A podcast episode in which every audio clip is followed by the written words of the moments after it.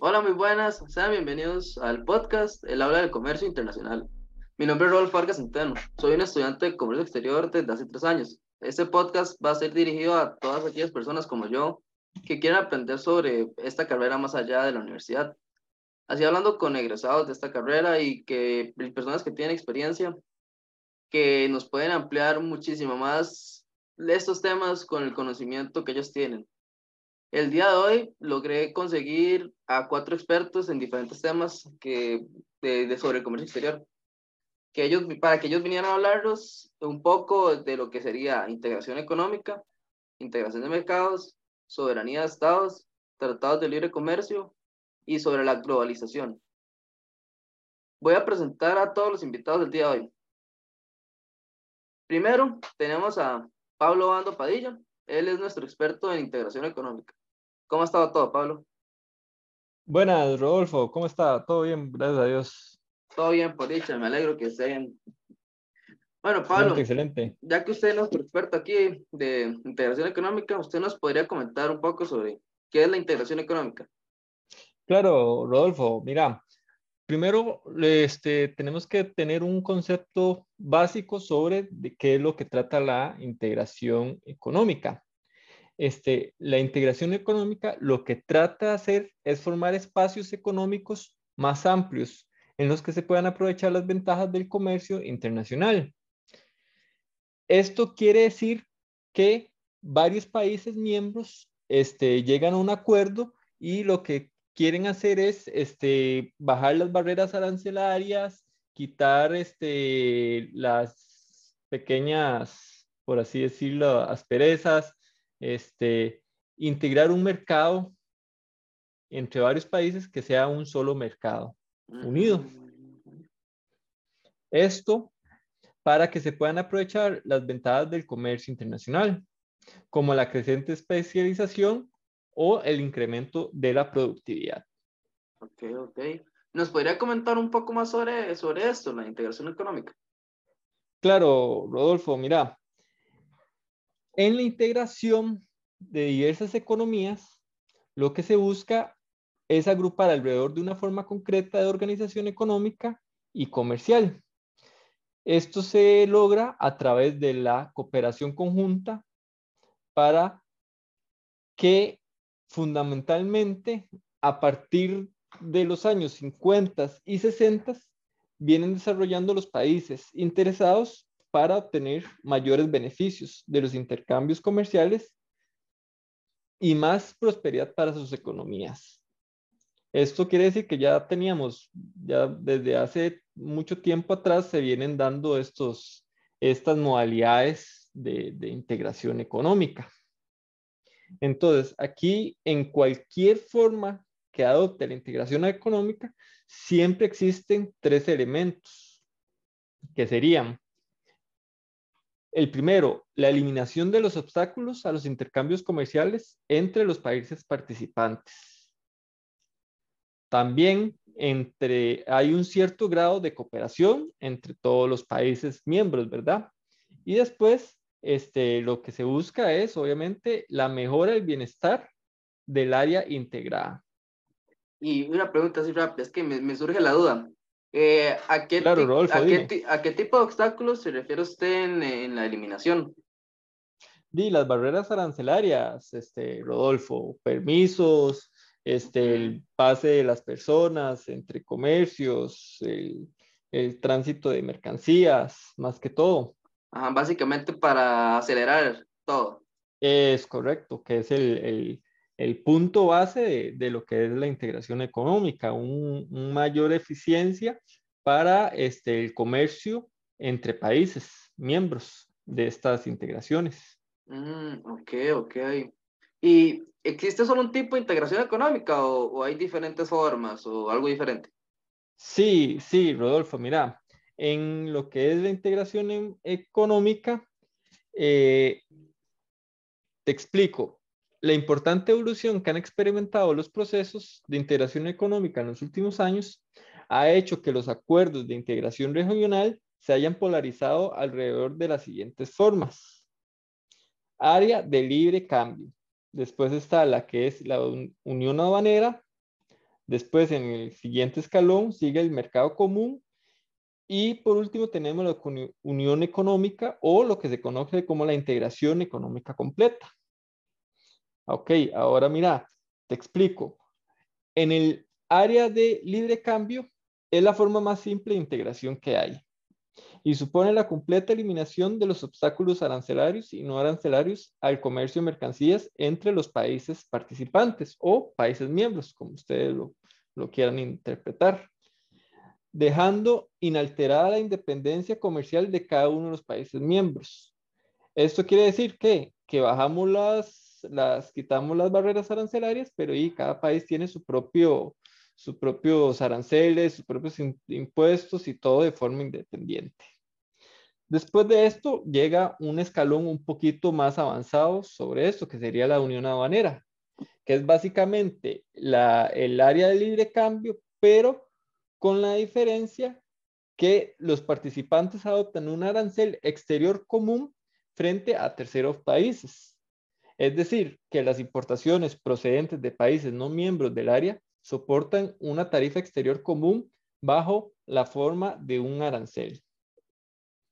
Después de la unión aduanera, ya sigue lo que es el mercado común, que es básicamente un escalón más arriba de lo que era la unión aduanera. Entonces, el mercado común es una unión aduanera, pero con la diferencia de que permite la libre circulación de factores de los países miembros, como la mano de obra, el capital y las empresas.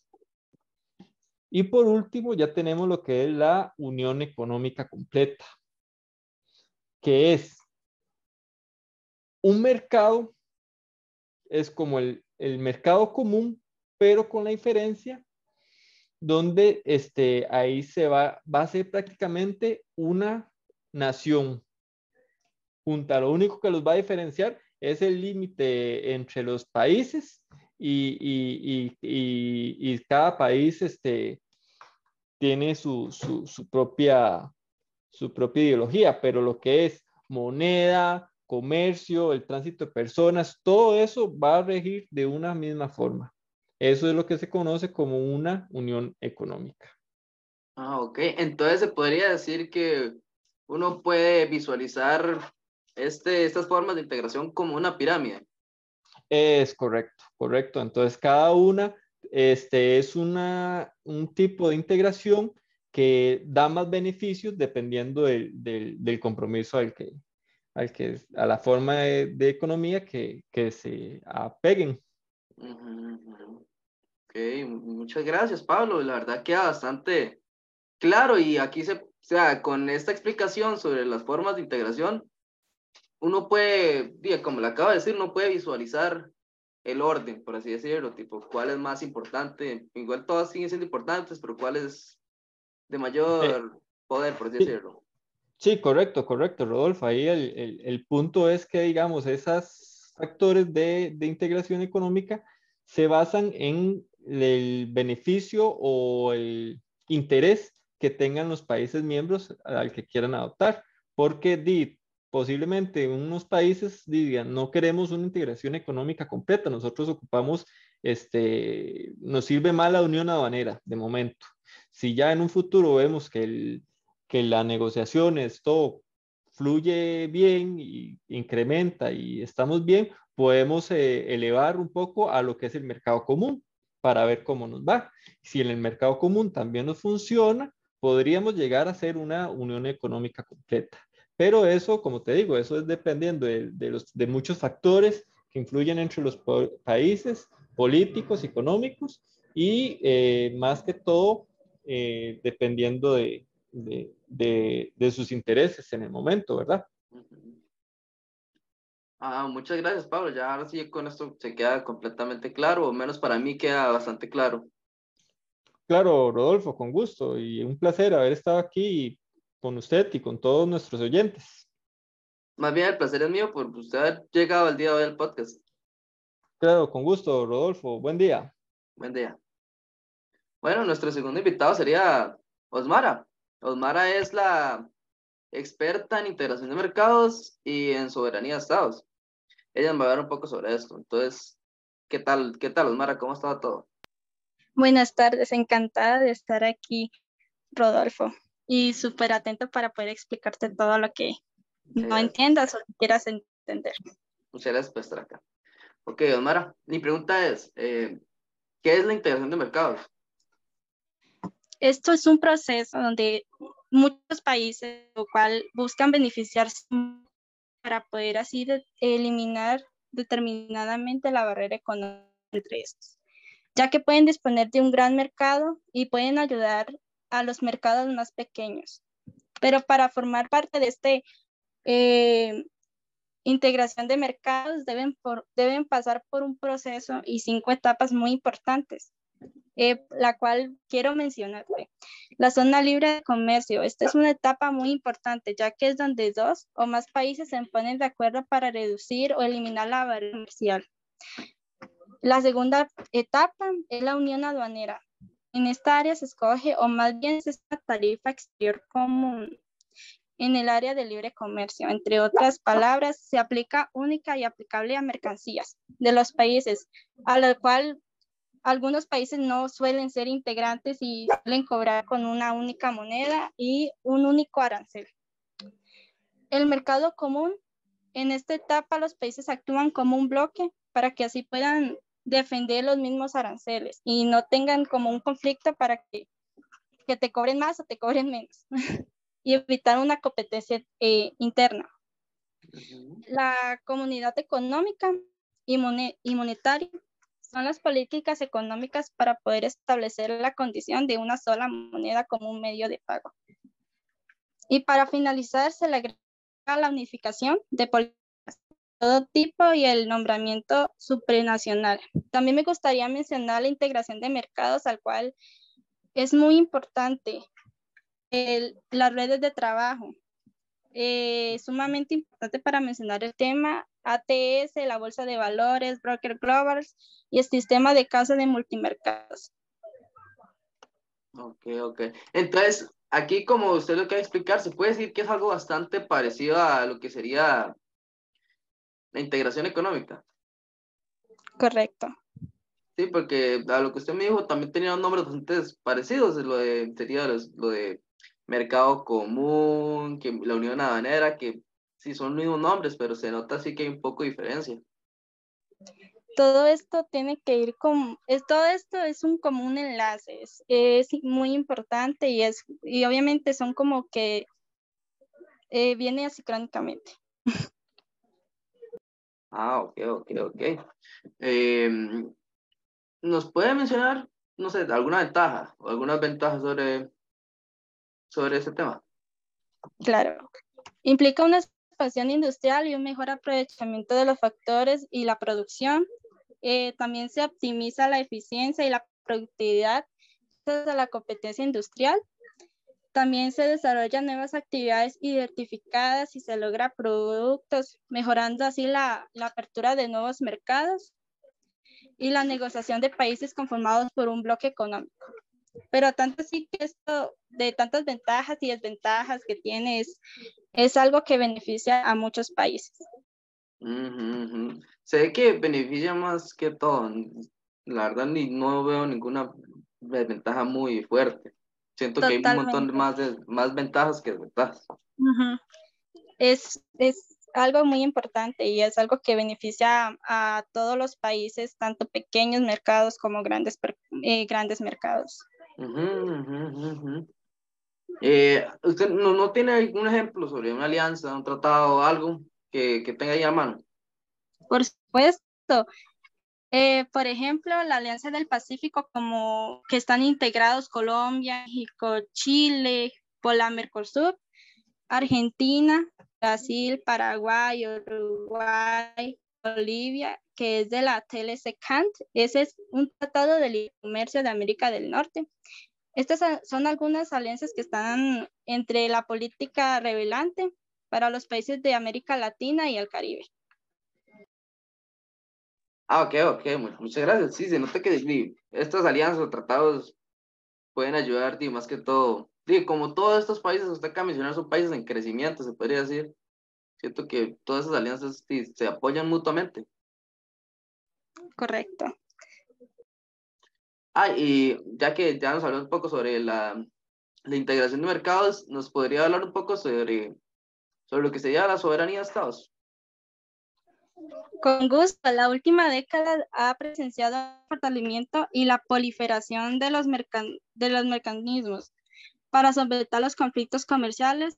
Por un lado, el surgimiento del SD, si bien fundamentos es la normativa y experiencia de los 50 años del GATT, introduce eh, cambios fundamentales que llevan al establecimiento de un sistema multilateral de afrontamiento de controversias, renovado independiente, fortalecimiento, entre otros, la suscripción de acuerdos comerciales bilaterales y, sobre, y subregionales, ha traído consigo la multiplicación de mercados, aplicando así nuevas alternativas para los países y agentes económicos. En este sentido, es, un escenario internacional. Países que se han certificado parte de su soberanía para ser un órgano regional. Esto es, encima de ello. La decisión que se adopta en las instituciones comunitarias, el Consejo de la OE y el Parlamento Europeo son obligatorios para los estados de los miembros. La, super, la supranacional, entendida como una renuncia de ciertos aspectos de la soberanía nacional, ha servido del motor de desarrollo de la integración europea, pero no es como que beneficie muchísimo a Centroamérica. También, como siempre lo he dicho, eh, siempre se necesita un Estado soberano que está constituido por una frontera, una moneda, una política exterior propia, un ejército propio, claro, y también un gobierno y un pueblo. En este caso, la Unión Europea, en el caso más cercano, es una integración entre muy completa y es como también que lleva una pérdida de los estados comunes. Ah, muchas gracias, muchas gracias, Mara, la verdad. Y esta, esta charla que nos, nos acaba de dar sobre soberanía de estados estuvo bastante interesante. Deja más claro cómo funciona, ya que nos mencionó que se ocupa la moneda, las fronteras, y de hecho, me, llama la atención esto, por el hecho de todas las peleas que hay con Israel y Palestina, que no lo ven, que no Israel no ve a Palestina como un Estado legítimo. Pero solo fue que me llamó la atención. Eso es correcto, pero aún así eh, es, un, es como algo que va a ir cambiando con el tiempo y pues aún hay que seguir trabajando por, por esto. Ah, muchas gracias, Mara. Y si eso sería todo lo que nos venía a hablar ya el día de hoy, y podríamos ir despidiéndonos. Sí, correcto. Y muchísimas gracias por invitarme, Rodolfo. Espero que te haya quedado claro sobre lo del, eh, sobre lo de sistema de, de mercados. Ah, muchas gracias, muchas gracias y que tenga un buen día. Gracias por venir. A usted. Eh, y nuestra tercera invitada es, es Adriana Campos Vargas. Ella nos visita a esta reunión desde Estados Unidos. Ella es la experta sobre tratados de libre comercio. ¿Cómo andas, Adriana? Hola, Rodolfo. Un placer saludarte y un placer, pues, saludar aquí a los compañeros eh, y hablar un poquito acerca del comercio internacional, ¿verdad? Ampliar un poco. Ah, Adriana, el placer es mío. Gracias por venir a, al podcast el día de hoy. Muchas gracias. Eh, Mariana, ¿me podría comentar un poco sobre, no sé, qué es un tratado de libre comercio?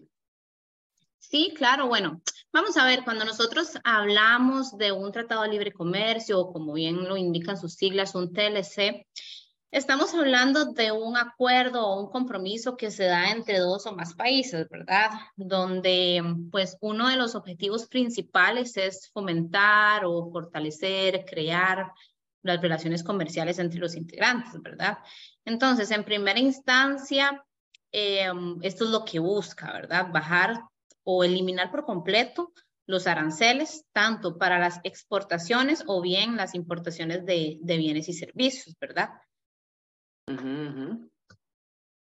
A estos, los, los tratados de libre comercio, pues obviamente tienen muchísimo que ver con los gobiernos, son firmados y, y, y, revisados por, por los gobiernos de las, de las partes involucradas, ¿verdad?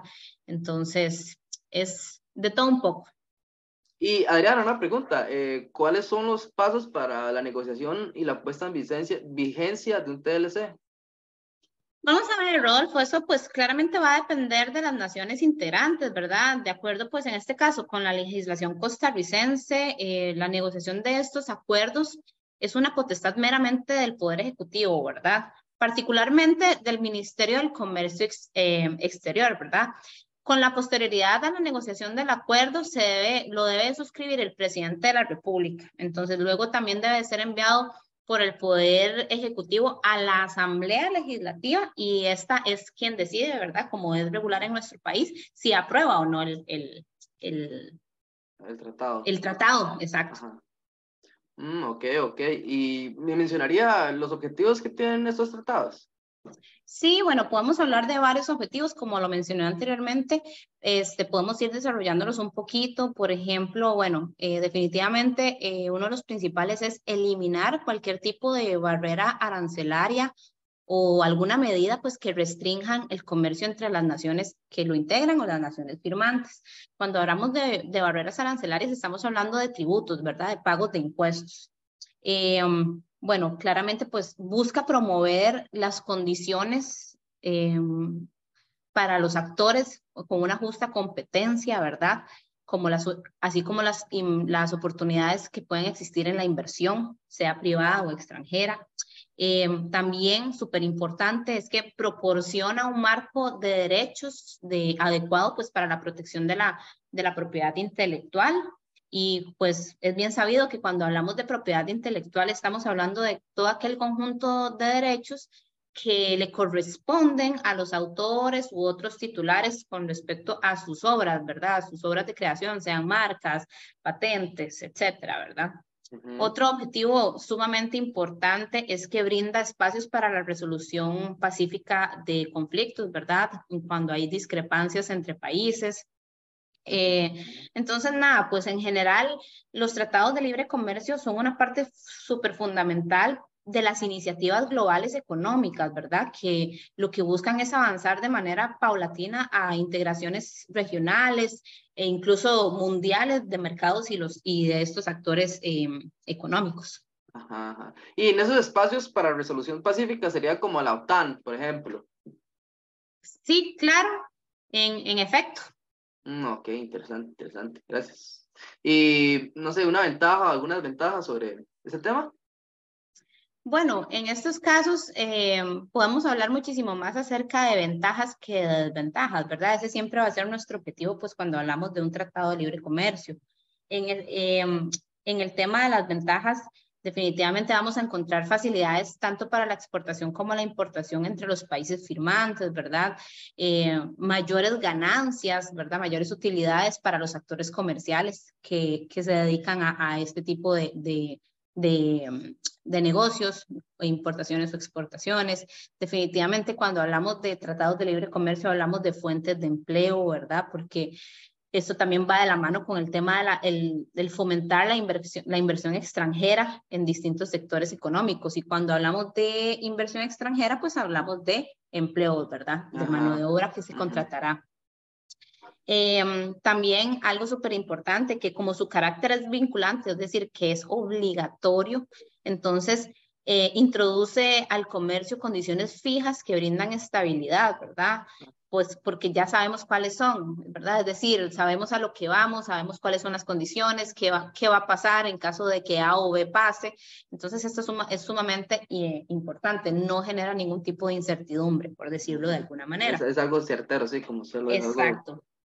Exacto. Y nada, pues hablar de desventajas tal vez no sea la palabra correcta, podemos hablar tal vez como de mm, algún detalle que puede darse, es que, bueno, Sabemos bien que algunos sectores nacionales pueden verse afectados por la competencia internacional, ¿verdad? O sea, no todos los sectores económicos del país se van a beneficiar por igual, ¿verdad? Al tratado. Como por ejemplo nosotros en nuestro país eh, podemos hablar de los pequeños productores locales, ¿verdad? ¿verdad? Que se ven de alguna manera incapacitados pues para competir con respecto a las grandes, a los grandes, a los grandes productores o a las grandes empresas transnacionales. Tenemos el, el ejemplo eh, súper importante en nuestro país, como lo es el, las exportaciones de piña, ¿verdad? Entonces no podemos comparar a un pequeño productor con transnacionales enormes como lo es Edol, Chiquita, Del Monte, ¿verdad? Que ya tienen todos sus procesos, máquinas, mano de obra, etcétera, sumamente avanzados, pues contra un pequeño productor que es dueño de pocas hectáreas y que tal vez el proceso, su proceso de producción sea un poquito más costoso, ¿verdad? Por temas eh, obvios, ¿verdad? Entonces, tal vez por ahí sería eh, la única desventaja, en este caso, que yo, de manera personal, pues, ¿verdad? Porque existirán otros, otros Sí, pues es subjetivo. Exactamente. es subjetivo. Exactamente. Ok, ok. Y por ejemplo, para un país como Costa Rica, que es un país en auge, está creciendo, eh, a un país como este le sirve tener un, tratado como una, con una potencia como Estados Unidos o algo así. Sí, claro, bueno, definitivamente, ¿verdad? Pues porque como lo hemos dicho anteriormente, cuando hablamos de un tratado de libre comercio, eh, estamos hablando de un, de un instrumento, de una herramienta que promueve la creación de más y mejores empleos, ¿verdad? da mayor competitividad al sector productivo también y brinda nuevas opciones a los consumidores, ¿verdad? O sea, nosotros también importamos muchísimos productos a nuestro país, productos que no producimos en Costa Rica y que entonces abre, ¿verdad? Abre oportunidades, abre opciones para el consumidor, ¿verdad? Y eh, pues también claramente todo lo anterior es clave para lograr un mayor desarrollo económico y un mejor nivel de vida para los costarricenses, ¿verdad? Es súper eh, claro decir que hoy por hoy Costa Rica exporta a Estados Unidos el 53% de las mm. exportaciones totales que hacemos, ¿verdad? Y también eh, importa el 53% de las importaciones totales. Entonces, bueno, eso es enorme.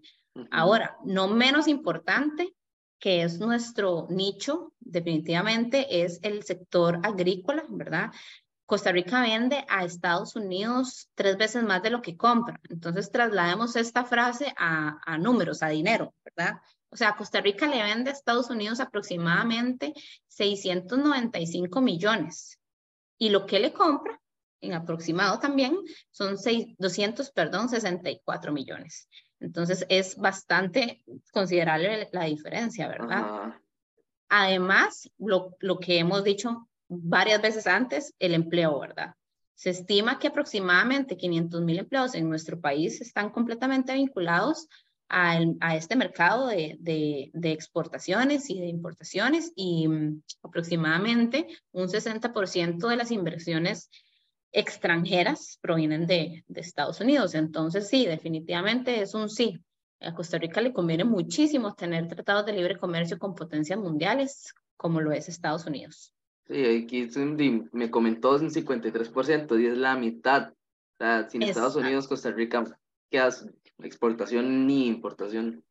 Exactamente. Estados Unidos, al ser un país meramente consumista, ¿verdad?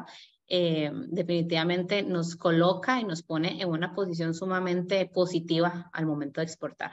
Ok, ok. Muchas gracias, muchas gracias, Ariana. Gracias por venir al podcast. Con todo gusto, Rolfo. Espero que haya quedado bastante claro el, el, el tema, ¿verdad? Y que no sea la última vez que podamos ampliar un poquito. Muchas gracias por venir. Gracias. Y ahora por último, pero no menos importante, sería nuestro último invitado, Daniel Matei Castillo. Él es nuestro experto en globalización. Bueno, Daniel, eh, ¿nos puedes comentar qué es la globalización? Bueno, primero, muy buenas tardes, don Rodolfo, y muchas gracias por la invitación. Y sí, claro, eh, bueno, ¿qué es la globalización? Se puede definir, eh, es sencillo, la globalización básicamente es un efecto económico que ha combatido a la pobreza y es el efecto económico, el efecto económico que más ha generado riqueza. Y también cabe recalcar que permite llegar a adquirir productos a muy bajo costo de cualquier marca a nivel mundial. Eh, bueno, también para explicarte eh, un poco eh, lo, de, lo de la globalización en tres puntos y con ejemplos. La globalización es el fenómeno más simple y a la vez es el fenómeno más simple y a la vez más importante de la historia. ¿Por qué?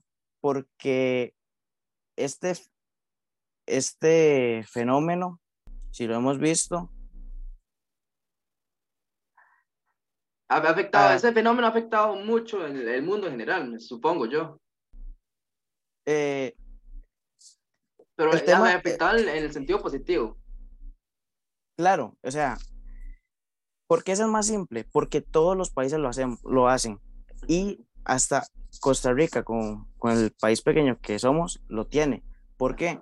Porque a lo largo de la historia, si un país tiene un, un negocio o una industria y vende en su propio país, eh, tiene ganancias, pero ¿qué pasa si mandamos empresas a otros países de la misma?